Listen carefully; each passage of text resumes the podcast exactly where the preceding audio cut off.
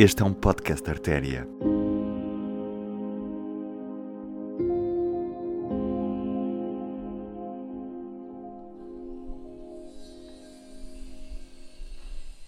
é um bocadinho redutor pensar em Almirante Reis, uh, tendo apenas por base a, a ciclovia. E, portanto, o que nós uhum. propusemos foi um processo uh, para discutir os problemas de Almirante Reis, que são, logo à partida, os relacionados com a, a mobilidade e que se discutisse a qualidade do espaço público, a falta de espaços verdes. Olá, o meu nome é Natasha Cantarinhas e apresento mais um episódio do podcast Almirante Reis, uma avenida por cumprir. Como vimos no último episódio, entre os moradores da Avenida Almirante Reis existe um problema de mobilidade. Mas esta não é a única queixa daqueles que passam e vivem por ali.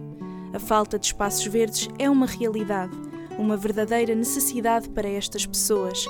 Esta história vai ser contada pelo jornalista Silvio Pedrosa Balbúrdia. Não, não há grande coisa aqui à volta e acho que há muito espaço para pôr espaços verdes aqui em Lisboa são sempre bem-vindas, são saudáveis, não é? As árvores são saudáveis. Se for possível, acho que podem pôr mais espaços verdes, é uma coisa que nunca se perde, não é? É carente de espaços verdes essa zona.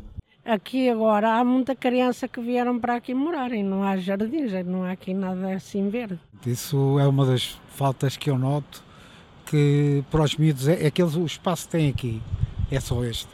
É muito diminuto em relação a, pronto, são muitos miúdos, o espaço é pequeno e o arvoreto também não é muito.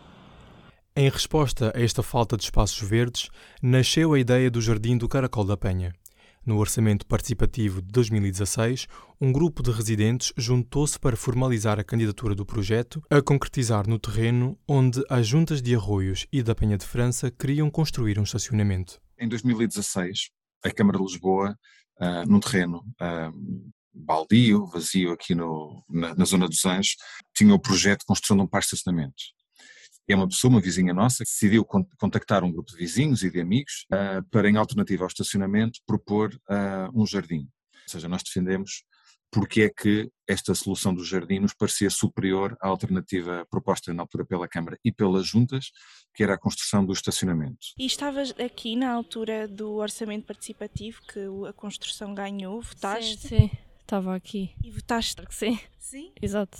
Então acho que a opção era o jardim ou era um parque de estacionamento. Mas acho que já não é preciso mais parque de estacionamento. Ok, que falta espaço de estacionamento, mas faz mais falta um espaço verde. Eh, houve uma, uma recolha de e-mails e através do e-mail a gente se registrou e enviou o, número de, de identidades para poder fazer a votação. E voltamos nesse projeto ao invés de outros projetos que estavam disponíveis na altura também. Por acaso foi um bom achado. É ótimo porque esta zona tem muitas famílias e então ter um espaço em que podes pôr os filhos a brincar e tem, vai ter um quiosque também. Portanto, tomar um café aqui na zona dá sempre jeito e falta também isso aqui um pouco. É uma zona muito parada. A proposta do Caracol da Penha foi a vencedora, com o maior número de votos num orçamento participativo de Lisboa até então. Mas existem ainda algumas dúvidas sobre a quem realmente se destina o espaço. Trata-se de um jardim sobretudo para os residentes, ou é para todos, incluindo turistas? Acho que a princípio eles fazem um jardim para, para todo mundo e, e depois, conforme, se tiverem mais turistas que queiram ir pegar sol, claramente a gente vai ver mais deles.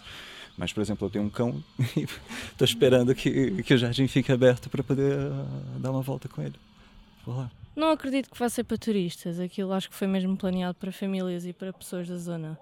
Eu não sei muito bem como é que está estruturado, mas sei que vai ter um quiosque, vai ter um campo de basquete é mesmo para a zona, para o, para o bairro, assim dizendo. Se para uns os espaços verdes são uma necessidade, para outros estes podiam ficar para segundo plano. Falamos com alguns moradores que nos disseram que preferiam mesmo ter mais lugares para estacionar o carro. Não sei, há ali um parque também ao fundo, não sinto falta de espaços verdes, há um lá em cima também, Mirador. Aqui várias faltas de lugares para os residentes estacionarem.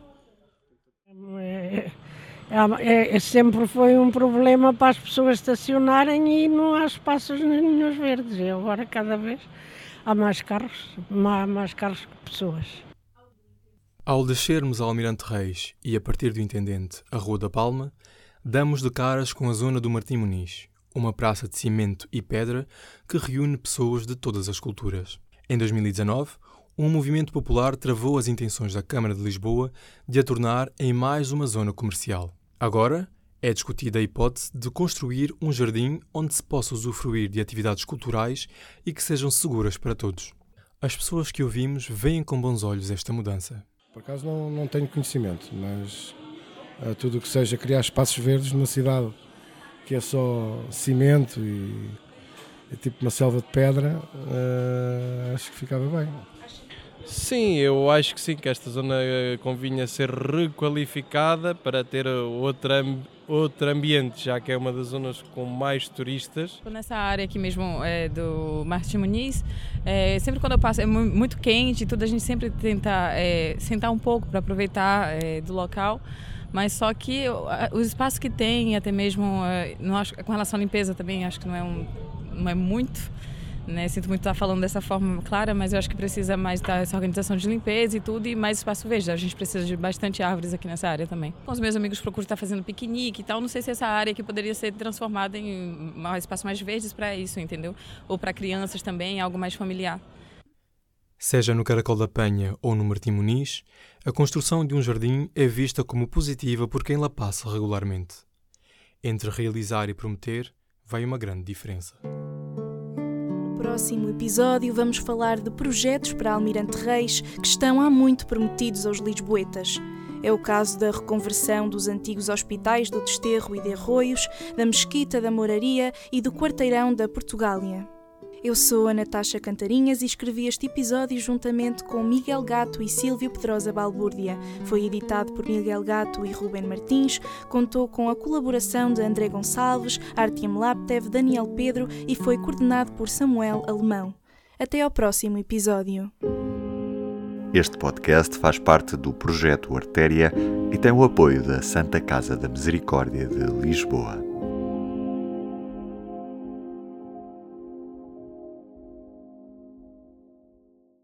O público fica no ouvido.